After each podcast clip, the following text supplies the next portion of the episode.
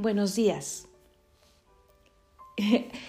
me contaba uno de ustedes, los leía y me decía que en estos audios de Adviento estoy corriendo más de la cuenta, que estoy hablando súper, súper rápido.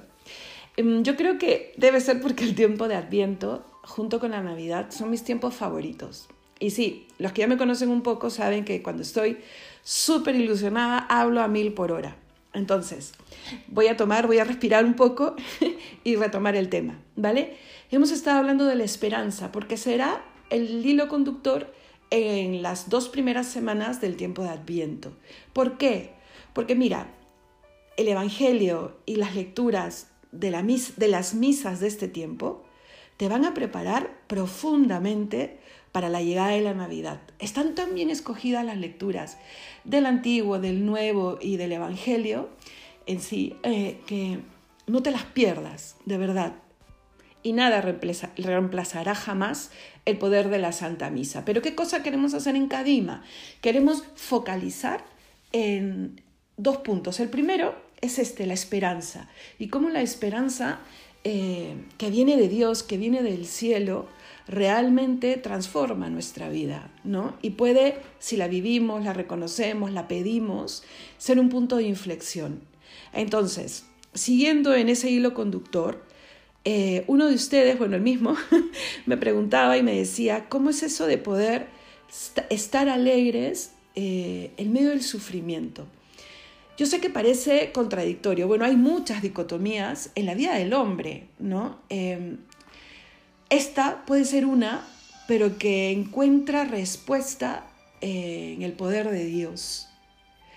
Acuérdate, hermano, que nuestra vida no acaba aquí, que no solo somos lo que podemos estar experimentando hoy, ¿no? Somos un todo que mira un futuro eterno. Por eso es que nuestro presente, que es lo que tenemos hoy ya, ¿no? Tiene que saberse como un día en el que yo sigo caminando y construyendo un futuro eterno, permanente.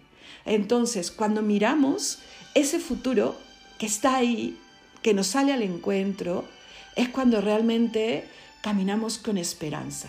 Por eso San Pablo, por ejemplo, explicará o hará el paralelo de este caminar, de este peregrinar hacia la meta, con el atleta que se entrena, se entrena, se entrena para alcanzar una corona, no un trofeo.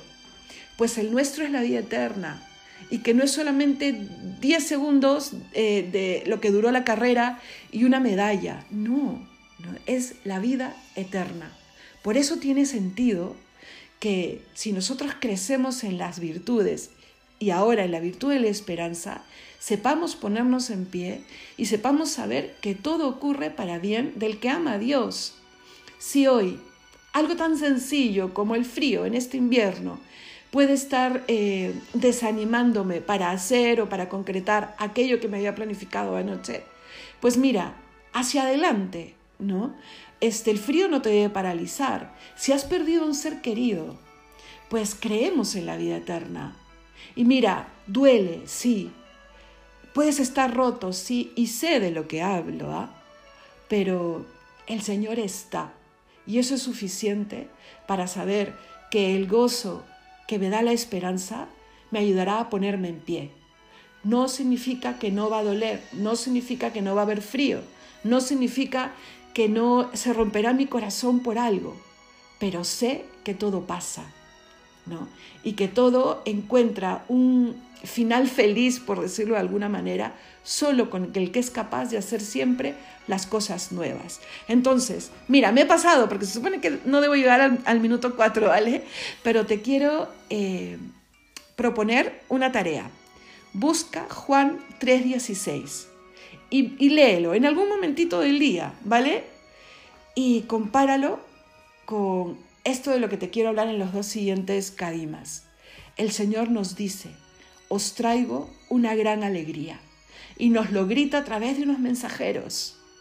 Vamos a llegar luego a ese tema, ¿no? Que es, algo que, que se escucha fortísimo el día 25 de diciembre. Os traigo una gran alegría.